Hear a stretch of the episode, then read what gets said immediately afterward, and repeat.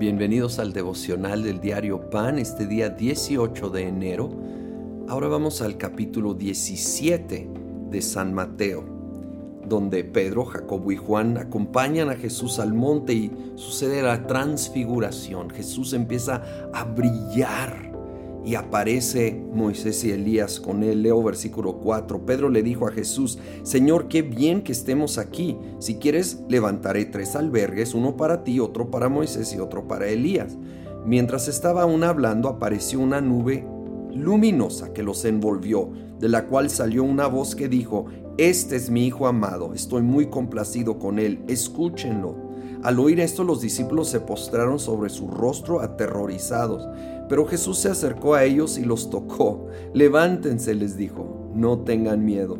Cuando alzaron la vista no vieron a nadie más que a Jesús. Y aquí vemos la gloria de Jesús manifestarse en la tierra, pero también lo singular, lo único de Jesús.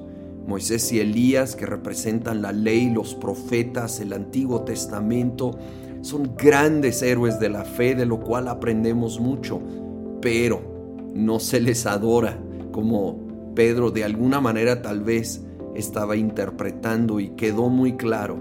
Hay un solo Hijo de Dios, hay un solo mediador entre Dios y los hombres, Jesucristo hombre, en el cual encontramos salvación, al cual debemos orar y adorar y ante Él venimos y todo lo demás va a desaparecer y va a quedar Él, que Él sea nuestra fuente, fuente de salvación por supuesto, fuente de vida, fuente de fortaleza, fuente de gracia para el diario vivir, lo necesitamos cada día.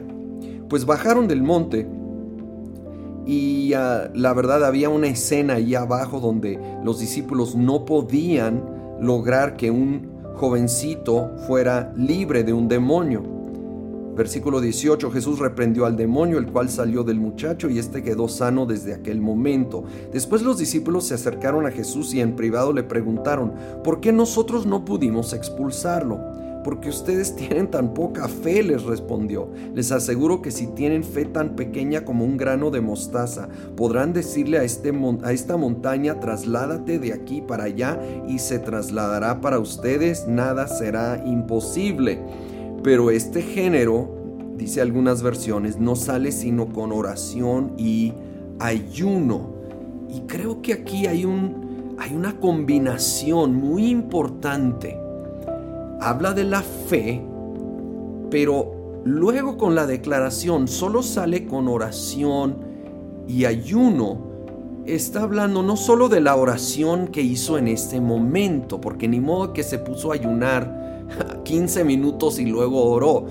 Yo creo que él está hablando de una vida de oración que incluye tiempos de ayuno, que va estableciendo una, una base para que luego sea activada esa fe que traslada las montañas, hablando simbólicamente de problemas de resistencia que son movidos. Necesitamos sí tener esa fe y confianza en el Señor, pero a veces algunos quieren buscar tenerlo sin una vida de oración, de tiempos de ayuno, de búsqueda, de consagración, de estar conectado con el Señor regularmente, como obviamente lo estuvo Jesús en su vida terrenal, por lo cual pudo ejercer esa fe cuando la necesitó. A que nosotros busquemos ir creciendo en la fe. Fe viene por oír la palabra de Dios, alimentándonos con la palabra y teniendo tiempos de comunión, de búsqueda conectándonos más y más con Dios en tiempos de oración, tiempos especiales de ayuno, cuando Él lo indica, para de veras ver a Él manifestar su gloria y poder. Porque Jesucristo te reconocemos como el único Señor y Salvador, el único digno de ser adorado, el que brilla por encima de todos los demás. Señor, aprendemos de los demás, pero solo a ti te honramos, te adoramos, te exaltamos. Eres el único Señor y Salvador.